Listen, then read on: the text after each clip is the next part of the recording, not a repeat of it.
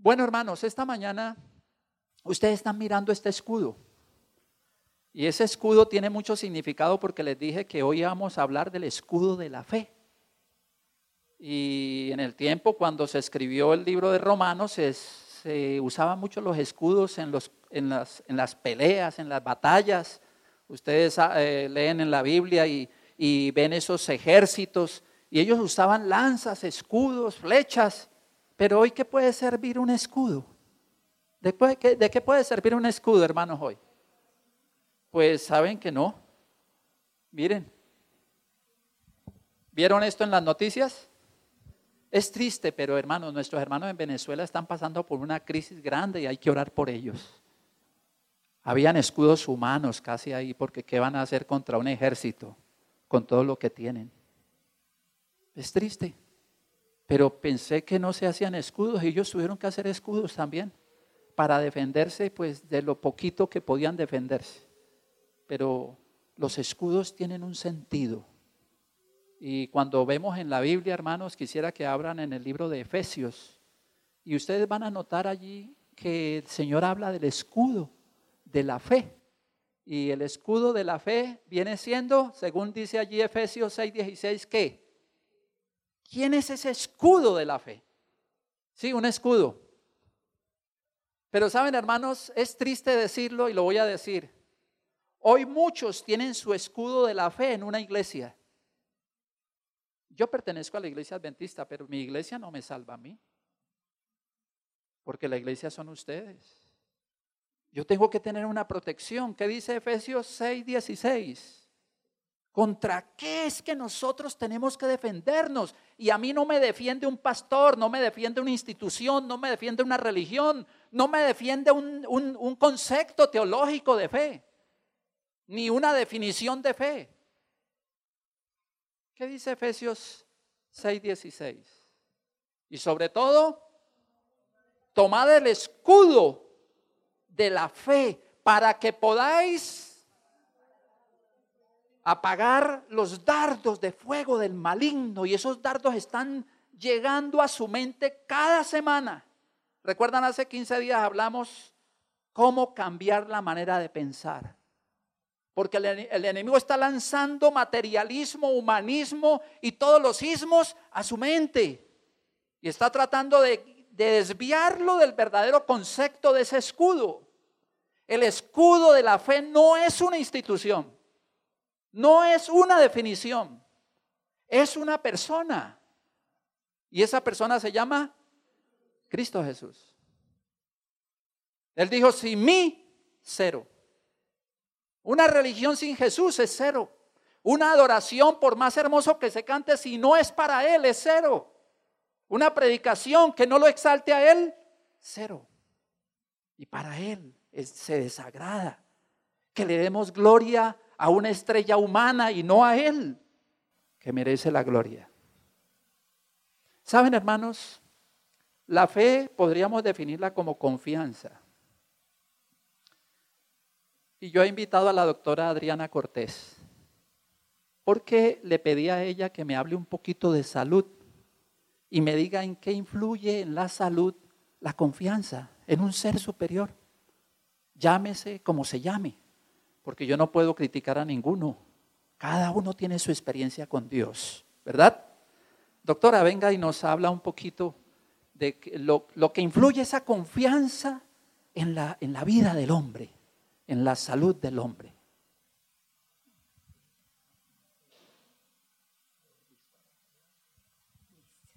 Buenas tardes, hermanos. Feliz sábado para todos.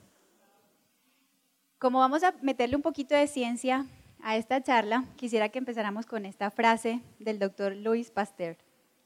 Un poco de ciencia nos aparta de Dios, pero mucha ciencia nos aproxima a Él.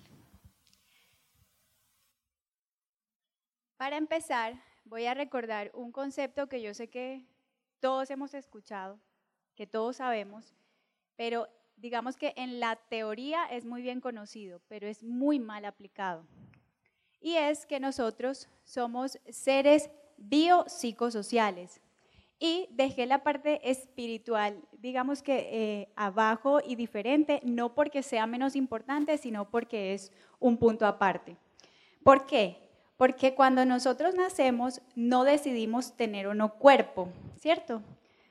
Somos seres biológicos porque tenemos un cuerpo perfectamente diseñado por Dios. Adicional a eso, tenemos una psiquis que también está, digamos que, controlada por, eh, por mm, funciones em, biológicas y químicas que se hacen muy de acuerdo o muy de la mano con la parte biológica. Y la parte social porque nosotros nacemos de otro ser humano y dependemos de él hasta que podemos ser totalmente independientes, ¿cierto? Pero la parte espiritual es a consideración de nosotros.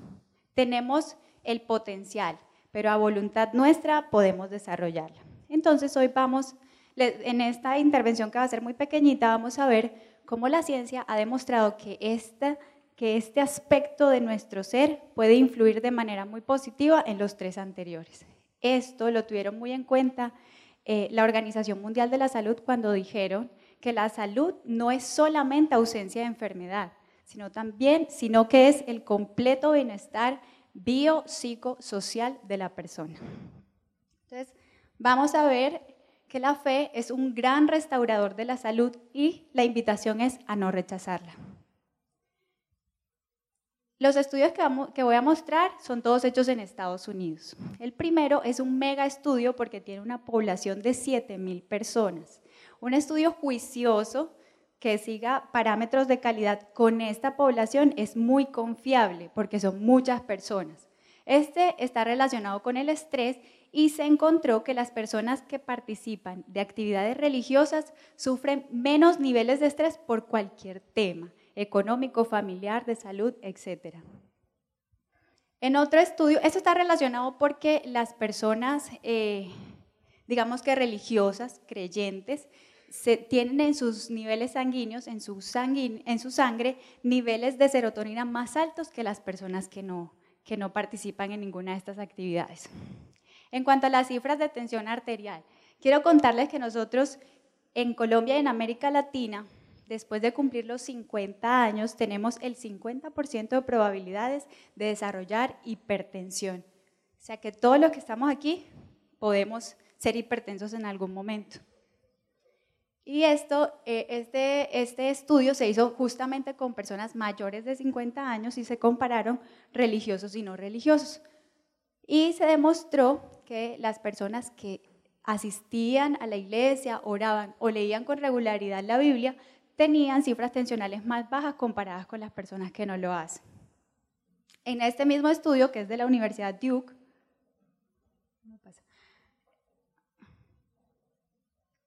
Compararon entonces la recuperación posoperatoria de pacientes que fueron sometidos a cirugías mayores, hablándose entonces, por ejemplo, de un trasplante de cadera, eh, de una, de una, sí, después de una fractura de cadera, un trasplante completo o trasplante de cualquier otro órgano, que son cirugías que eh, llevan muchas horas para realizar y cuya recuperación es bastante importante. Y eh, el tiempo posoperatorio dentro del hospital que requerían personas que oraban o que profesaban alguna fe era de 11 días comparado a un aproximado de 25 días para las personas que no, que no profesaban ninguna fe religiosa. La inmunidad, nuestras defensas. En un estudio con 1.700 adultos, eh, analizaron pues los, los, niveles de esta sustancia, que es la interleuquina 6. Las interleuquinas son sustancias proteicas relacionadas con la inflamación. No sé los que estuvieron el sábado pasado que hablaban que el boom médico, el boom científico de la salud en este momento está en la inflamación, puesto que se ha reconocido que casi todas las enfermedades están relacionadas con un desequilibrio en la inflamación. Cuando los niveles de interleuquina 6 están elevados, se ha encontrado una relación directamente proporcional con enfermedades crónicas, hipertensión, diabetes, lupus, artritis reumatoide, entre otras. Y este estudio demostró que la probabilidad de que personas con hábitos religiosos tuvieran niveles altos de esta, de esta sustancia son muy bajos.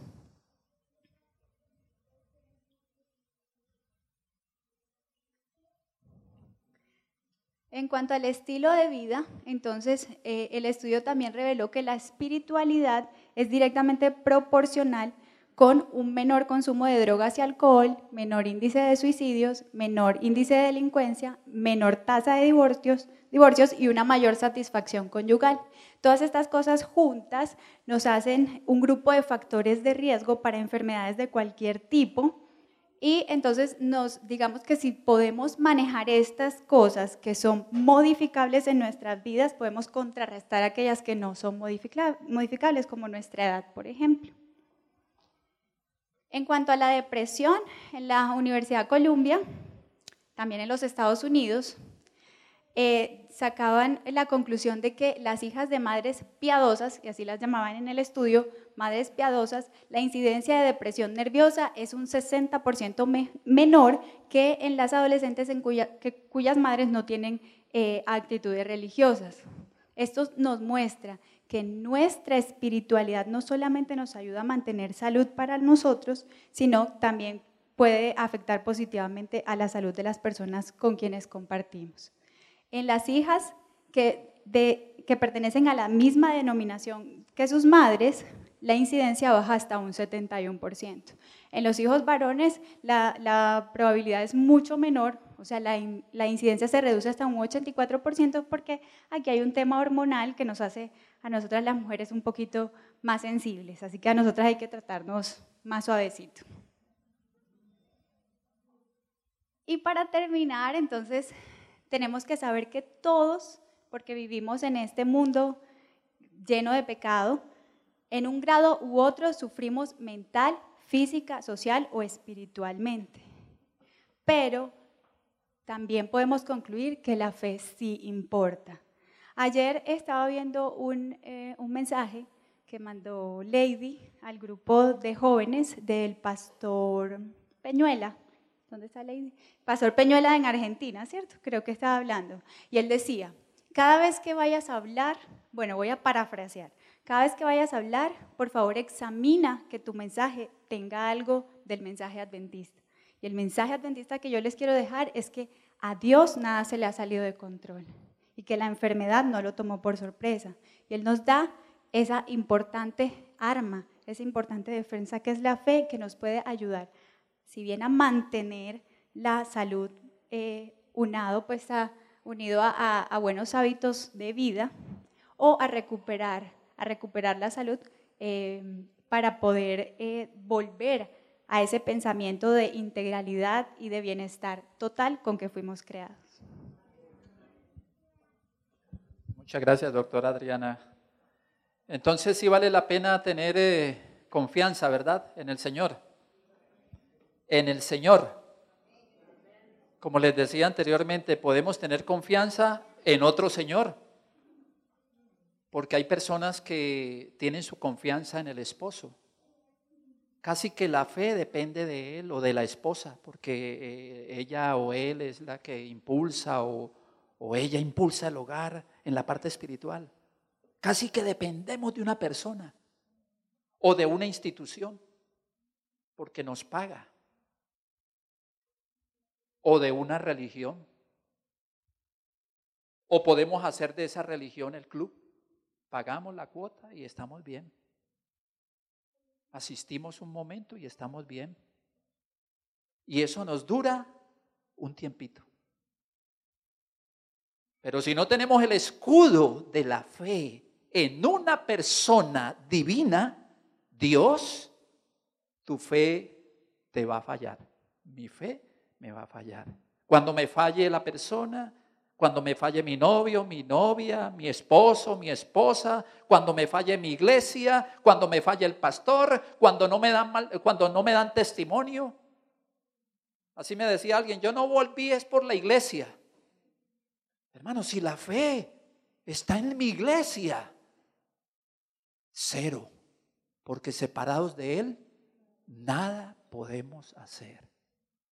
Yo quisiera en estos minuticos que me restan dividir este escudo de la fe en cinco partes. Recordemos un texto de todos los de la Biblia que lo aprendimos como la definición de fe. A ver si lo recuerdan. Hebreos. Vamos a la Biblia. Muy bien, vamos a Hebreos 11. Abran sus Biblias en Hebreos 11 y el verso 1. Y eso no lo aprendimos. Eso como definición está bien, pero eso tiene su sentido. eso no es fe si no le aplicamos el sentido. Eso es una definición. Y una definición no me da fe. ¿O sí me da fe? Porque recuerden que la fe es, depositar la confianza, mi ser, en una persona. No vuelvo a repetir, no en otra persona que no sea Jesús. Tiene que ser en la persona de Jesús. Y cuando yo deposito la confianza en Él, espero. Fe es la certeza de lo que se espera. ¿Qué está esperando usted? ¿A quién está esperando? ¿De quién está esperando? ¿Del jefe de la empresa? ¿Está esperando de tu esposo, de tu esposa? ¿Está esperando del pastor, de tus hermanos? Si estás esperando en ellos, te vas a quedar esperando. Yo tengo aquí una paráfrasis de, Hebreos. A ver si me da. Aquí está. Esto es de la versión lenguaje sencillo. Tener fe es tener la plena seguridad de recibir lo que uno espera. Es estar convencido de la realidad de las cosas que no vemos. Pero dice que fe es esperar. ¿Qué estás esperando? Un trabajo. Y le vas a poner fe que te van a dar ese trabajo. ¿Saben que eso no es fe? Eso es una cosa más de esta tierra. ¿Estás esperando que te cambie la vida, la salud, en un médico o en un psicólogo que te ayude y te oriente? Eso puede durar un tiempo, te puede servir, pero eso no es fe es esperar que Él, que lo sabe todo, te responda según su voluntad y no la tuya ni la mía. Fe es confiar que Él lo que diga y haga está bien hecho. Porque saben, hermanos, con lástima, a mí me ha pasado. Pedimos, pero pedimos para que Él nos diga o no nos diga, nos haga lo que nosotros le decimos. Y en ese instante me convierto en Dios. Manejo a Dios en vez de esperar que Él supla mi necesidad como Él sabe que me conviene. Fe es esperar no cosas, es esperar en la persona de Dios que Él responda según su voluntad. Responda con las cosas que Él quiere. La Biblia lo dice. Mateo 6:33, buscad primero las cosas. Yo espero cosas. No, Él la sabe ya. Busque primero el reino, busquemos primero la persona y esperemos en Él confiados. Te va a dar el trabajo, te va a dar el esposo, te va a arreglar tu situación, te va a proyectar tu vida si confiamos y depositamos eso que llamamos fe en la persona de Jesús. De otra manera, seguiremos confiando en personas. Y un día Carlos dice, no más trabajo, Señor. Y ahí se me acabó la confianza en Él ya no te amo, hasta ahí llegó. No te saludó, hasta ahí llegaste entonces en la fe. Les dije hace 15 días, hermanos, que tenemos que colocarle al cerebro qué cosas. Salmo 119, versículo 11. Los dichos, la palabra para potenciar la mente. Y la fe se potencia con esto. Con la palabra. La fe entra por oír la palabra. Si no estudiamos la palabra, ¿cómo vamos a depositar la confianza en alguien que ni lo conocemos? Cuando Saulo de Tarso, Dios lo, lo en ese camino a Damasco. ¿Recuerdan la primera pregunta que le hizo Saulo? ¿Quién es usted? Eso es lo que tenemos que preguntarnos. ¿Quién es el que yo, en quién voy a depositar mi confianza? Si es Él, esté tranquilo. Esta versión más sencilla, así que la fe viene como resultado de oír el mensaje. Y el mensaje que se oye, entonces hermanos, aumentemos esa confianza al leer, escuchar lo que dice la palabra, no el papel, porque el centro de esta palabra, Jennifer, ¿quién es el centro de la palabra? Cristo, Dios. Y hay que mirar la Biblia preguntándose, ¿qué me quiere decir Dios a mí? ¿Cómo va a aumentar mi fe el Señor en mi vida? Y en esa medida que vayamos escuchando su voz, mi fe, mi confianza en Él va aumentando.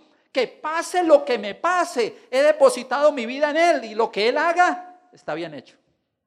Por eso, hermanos, fe viene por el oír la palabra, pero fe es esperar lo que Él diga, no lo que Mario diga o lo que Carolina diga o lo que cualquiera de nosotros diga.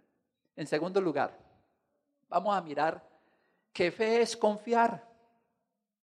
Viene esta palabrita, confiar. Vuelvo a repetir, confiar en qué? En una persona, porque el escudo de la fe es Jesús. La fe es Él. Yo deposito mi confianza en Él. Y por eso este, esta expresión pistis, así suena en el griego, es confías en una persona. ¿Y notaron ustedes el texto? Interesante ese texto, ¿lo habían leído? Lo que no proviene de fe, ¿y qué es la fe? La persona de Jesús, lo que no viene de Él es pecado. Haga usted lo que haga, que no esté guiado por Él, cero. Y uno se pregunta, ¿cuántas veces, César, hacemos cosas sin, sin ser guiados por Él? Nos vemos mañana. ¿Y Dios? Mañana hacemos el negocio. Mañana nos encontramos en el paseo. Lo que no provenga de Él es pecado, porque me estoy colocando como si la vida dependiera de mí, como si el éxito dependiera de mí. Y es pecado lo que no viene de la fe. Bueno, ¿y qué es pecado? Saben, en el idioma griego, cuando uno usa las palabras, noten lo que dice de pecado, amartía. Interesante. Cuando yo no tengo mi vista en él, entonces peco. Y al pecar, erré el blanco. ¿Cuál es el blanco alcanzar del cristiano? El carácter de Jesús. Por eso, si yo no estoy modelando mi vida con él, estoy pecando. Porque todo lo que no provenga de la fe de Él es pecado y pecado es no alcanzarlo a Él. Es como usted tirarle al blanco y irse por otro lado. En la vida hay que, hay que proyectarse al blanco. El blanco es Jesús. Por lo tanto, entonces, si la fe es confianza, es confianza en la persona de Jesús. Todo lo que hagamos, aunque para algunos eso sea místico, eso es fe voy a salir a mercar. Y mi esposa me dice, vamos a orar para que el Señor nos dé unos productos baratos y buenos. Y alguien dice, no le ponga tanta cosa a eso. Pero hermano, eso es fe. Lo que no provenga de Él, pecado. Porque usted sale a comprar creyendo que usted va a lograr y con su labia va, va a decirle al otro que le baje y le suba, lo que sea. O va a hacer el negocio. Si notan, la vida depende de eso.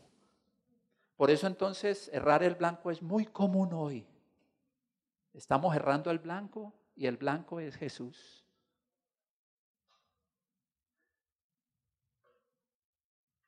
A ver si me ayudan allá a pasar porque está, bueno, ahí está. La tercera, el tercer asunto que queremos ver.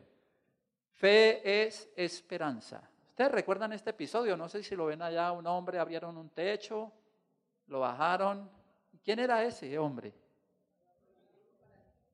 ¿Saben? La historia de ese hombre es interesante porque ese hombre ya no lo aceptaban en la iglesia. Porque en ese tiempo, en el tiempo que Jesús vino, todo el que se enfermaba estaba excluido de la iglesia porque era eh, pecador y por ser pecador había venido esa enfermedad. Entonces el hermano enfermo no podía llegar a la iglesia porque contaminaba a los demás. ¿Cómo les parece? Y este hombre llegó hasta pensar que ya estaba poseído del diablo porque nadie lo aceptaba. Bueno, ¿y cómo llegó ahí? ¿Cómo destapó ese techo y convenció a cuatro? Tanto es que Jesús dice al ver la fe de ellos, ah, entonces ellos, ellos tenían fe. ¿Qué era lo que tenían? ¿En quién habían depositado todo su, su, futuro? En Jesús. Él es el único que le puede ayudar. Y ese hombre, no sabemos el nombre, convenció a cuatro y les dijo, mire, llévenme y hagan lo que sea. Si hay que abrir ese techo, la hermana de White dice que él les dijo, abran ese techo, que yo lo pago, lo que sea, pero yo quiero estar frente a la presencia de Jesús porque Él me va a ayudar a sanar. No, Él no quería sanidad, ¿saben? Lean ustedes el deseado de todas las gentes. Lo que Él quería era perdón porque él sentía que había llegado a esa situación por su vida degenerada. Y todo el mundo lo acusaba. Y él dijo, si él, me, él, puede a otros, les ha dado la oportunidad de llegar a ser sus discípulos, personas como Mateo, que estaba cobrando impuestos, él se dio cuenta de eso. Es más, ya él había, se había dado cuenta de tantos milagros que el Señor le había hecho a grandes pecadores. Dijo, yo soy pecador, si Él me diera la oportunidad de decirme, te perdono. ¿Qué le dijo el Señor apenas lo vio? Hijo, hijo, léanlo allí en San Marcos 2. Lo llama hijo cuando todos les decía, usted es hijo pero del diablo. Siéntase que en esta mañana, si usted coloca su confianza en Él, Él te va a decir hijo, aunque nadie te llame hijo de Dios. Hijo, tus pecados te son perdonados. Y él con eso basta. Sintió paz. ¿Y qué pasó?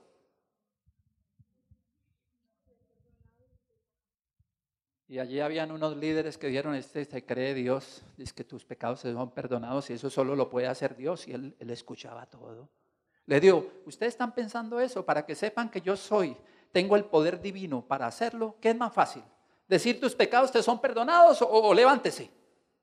Pues para que sepan que yo tengo esa capacidad, levántese. Y se levantó. Se levantó.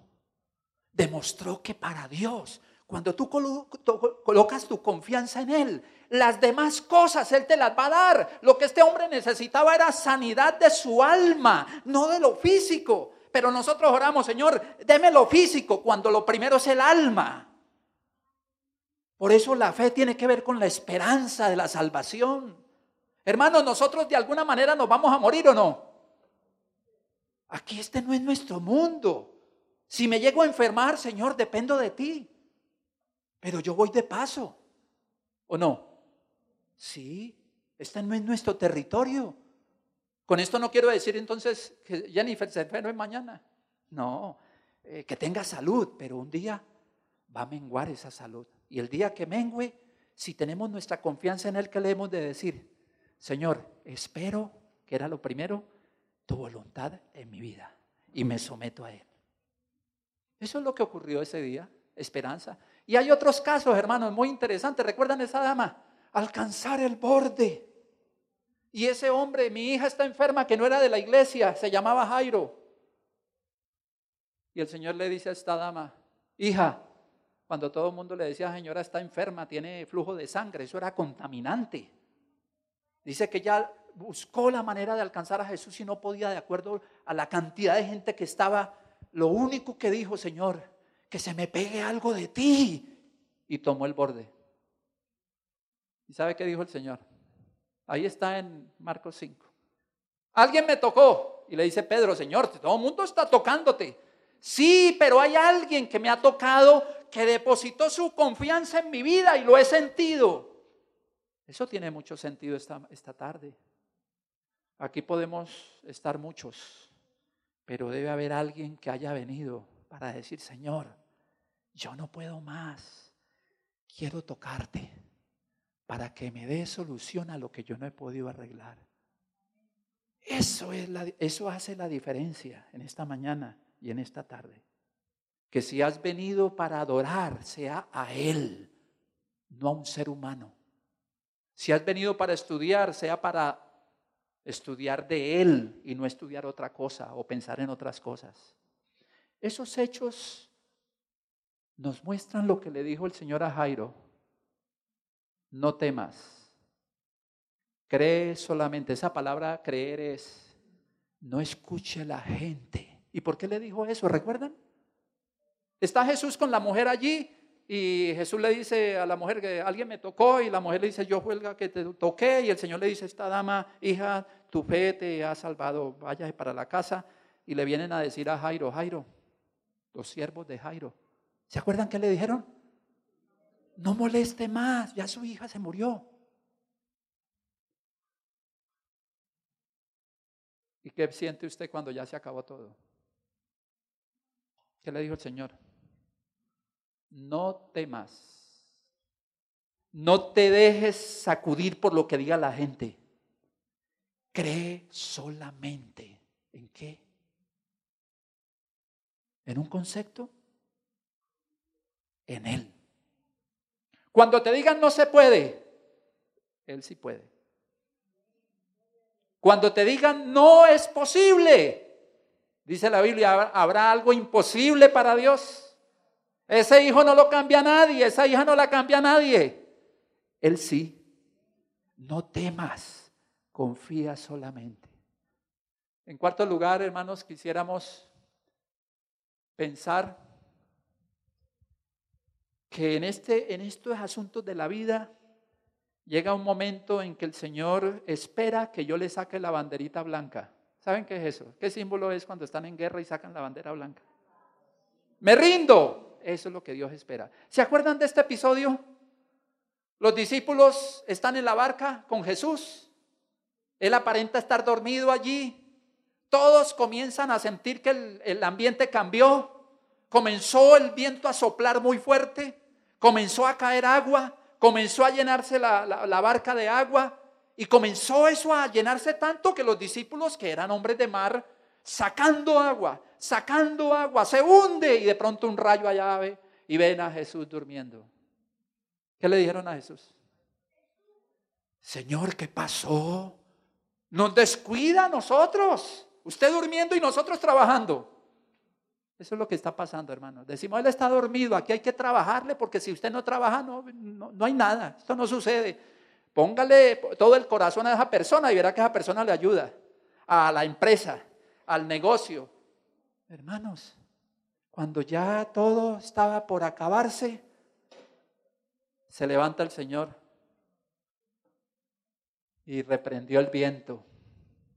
¿Cuál es ese viento que está soplando en tu negocio, en tu hogar, en tu vida?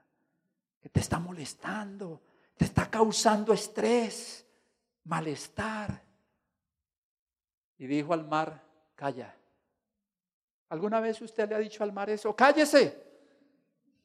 ¿Qué representa ese mar ahí en esa historia? ¿Quién era el que había revolcado todo eso? ¿Quién era el que había metido el agua dentro de la barca? Que puede ser tu, tu vida, tu hogar, tu negocio, tu trabajo. ¿Quién está revolcando eso? El enemigo. Y el Señor se levanta y le dice, no toques más a mi hija. A Carolina me la dejan quieta, ella es mi hija. Y vino la bonanza. ¿Y qué dieron los discípulos?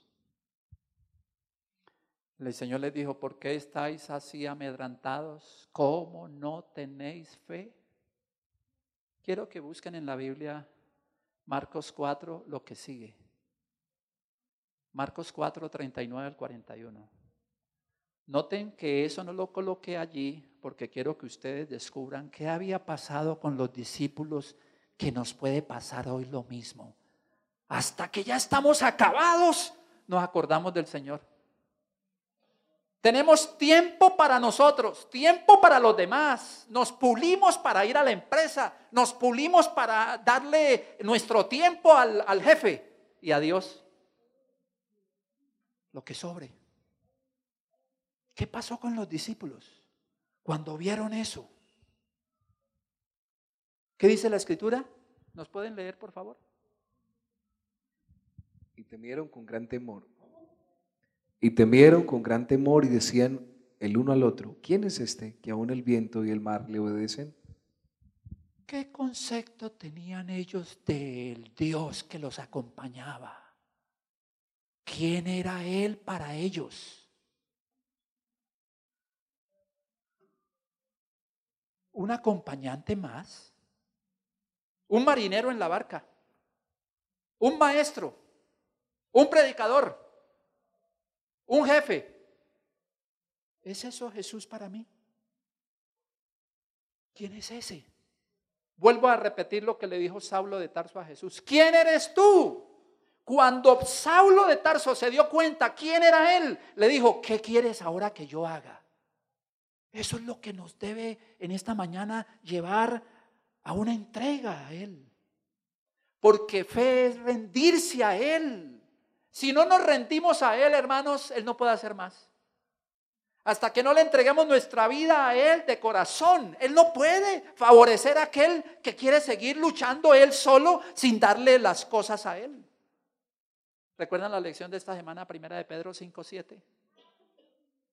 Entréguenme todas sus angustias, sus cargas, porque yo tengo cuidado de ustedes.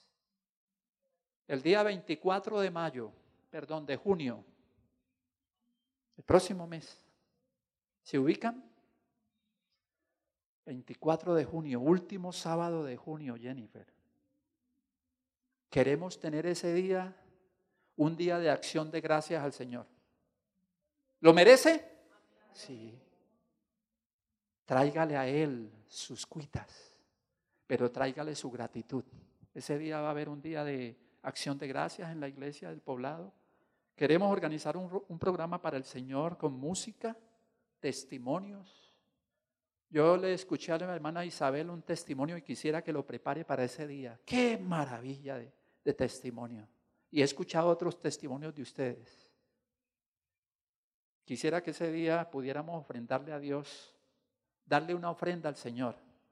No estoy hablando de dinero, estoy hablando de personas. Aquí está Sarita. ¿Dónde está Sarita? ¿Está conmigo? Aquí está Sarita. Sarita quiere ese día darle una ofrenda. ¿Cuál es tu ofrenda, Sarita? Ella se va a bautizar. Vamos a orar por Sarita. Pero queremos que ese día, si hay alguien que quiere decirle, Señor, yo me rindo. No quiero luchar más. Prepárese para ese día. ¿Qué día? 24 de junio, último sábado del mes de junio. Piénselo y ríndase a Él. Bueno, prepárate para ese día. El niño responde al Señor también y eso es del Espíritu. Así que hay que prepararse. ¿Recuerdan a Pedro? Si no me rindo, hermano, si no lo estoy viendo a Él, yo voy a fallarle a Él. Señor, sálvame. Eso es lo que necesitamos esta mañana, decirle al Señor, Señor, sálvame. Y termino, hermanos, que la fe no es mía. Si esta mañana, como ese padre de familia que le dijo, Señor, creo, pero no creo, ayude mi incredulidad. Dice la palabra de Dios, porque por gracia habéis sido salvados por medio de la fe y esto no es de ustedes, pues es un regalo de Dios. Como le dijeron los discípulos, Señor, aumentanos la fe, ayúdanos a pensar que tú eres lo que vales en mi vida. No quiero seguir trabajando solo, luchando solo, dependo de ti. Y es lo que le dijo el Señor a la mujer samaritana, si usted conoce el don que soy yo, usted no seguiría tomando de esas cisternas rotas ¿Y qué hizo esa dama? Salió corriendo porque había encontrado el regalo de Dios, que es la persona de Jesús. Había depositado su confianza en Él. Y es lo que Dios espera esta mañana. No luchemos más. Dice la escritura, fijemos nuestra mirada en Jesús, pues de Él procede nuestra fe y Él es quien la perfecciona. ¿Qué necesitamos esta mañana, hermanos? Levantemos nuestra vista de este mundo y miremos, ya viene. Que nuestra fe que viene de Él esta mañana aumente a tal manera que podamos decir, como decía Pablo, pelea la buena batalla de la fe. ¿Qué es esa pelea? Pelea la buena batalla de la fe. ¿Cuál es esa pelea, hermanos? Primera de Timoteo 6:12. Esta mañana tenemos que pelear la batalla de la fe. ¿Y cuál es esa batalla? Hermanos, esa batalla es la batalla de cada mañana levantarme sin fijarme en Él. Es la batalla de darle el tiempo a un, a un Señor de esta tierra como mi patrón, dedicarle todas mis energías y hasta morirme sirviéndole. Y a Dios, eso es una batalla de darle el tiempo a Él. Y aún el sábado, un ratico para Él y el tiempo de más para nosotros. Eso es una batalla. Porque este tiempo del sábado es de Él, no se lo podemos robar. Es una batalla. Una batalla rendirse. Decir, no puedo más. Te dicen, no, usted puede, póngale atención, póngale entusiasmo, usted puede. Eso es humanismo. Sin Él no podemos. Eso es una batalla. Pelea la batalla de la fe es hoy decirle, Señor, rindo mi vida a ti.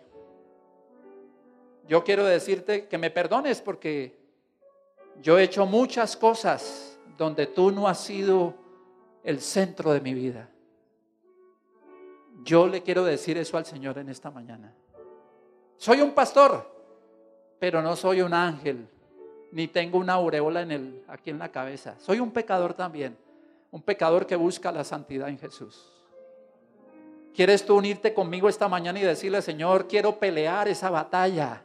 Dedicarte el tiempo a ti que te mereces hoy sábado y cada día de la semana. ¿Quieres decirle eso al Señor? ¿Quieren colocarse de pie, hermanos? Son tan amables. Esta mañana decirle al Señor que Él haga por mí lo que yo no he podido hacer por Él. Que Él haga por mí lo que yo no he sido posible hacer por Él. No quisiera terminar, hermanos, sin orar de manera especial por aquellos que en esta mañana, y mejor esta tarde, quisieran decirle, Señor, yo tengo una gran necesidad y es aceptar tu voluntad en mi vida. No quiero esperar más cosas, quiero esperar lo que tú digas, tu voluntad.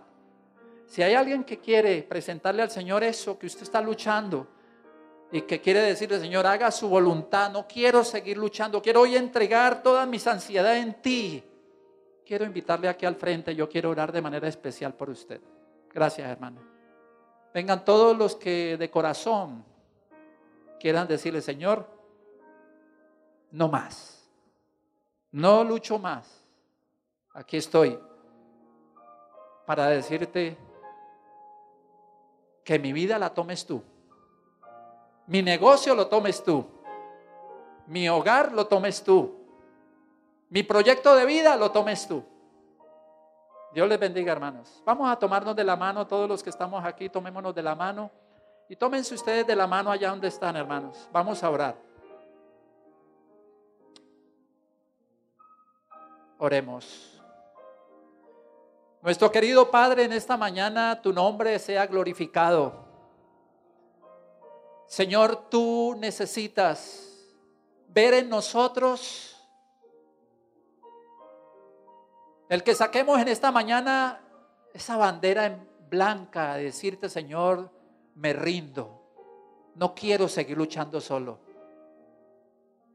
Señor, ahora toma el gobierno de nuestras vidas, el gobierno de nuestros negocios, de nuestros hogares de nuestro proyecto. Y perdónanos, Señor, si no has sido tú el escudo de la fe. Esta mañana, Señor, hemos hablado de ti y al llegar estas horas de la tarde, Señor, queremos que tu bendición alcance a cada corazón sincero que ha venido hoy para decirte, fuera de ti no hay otro Dios. Tú eres nuestra roca de salvación. Prepara, Señor, nuestro espíritu para esta nueva semana.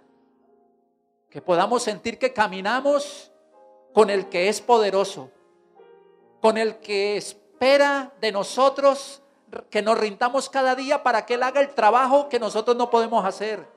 Y es abrir el camino hacia el futuro. Ábrelo por nosotros, Señor. Manifiéstate en la vida de tu pueblo y que al salir de este lugar podamos salir felices, que tú tienes nuestro futuro, tú tienes las riendas de nuestro futuro. Gracias por darnos la paz. Y al venir aquí, Señor, depositamos en ti todas nuestras luchas, nuestras cargas. Y permite que hoy sintamos que vas gobernando hasta cuando vengas a esta tierra. Danos tu abrazo, Señor, de bienvenida al reino.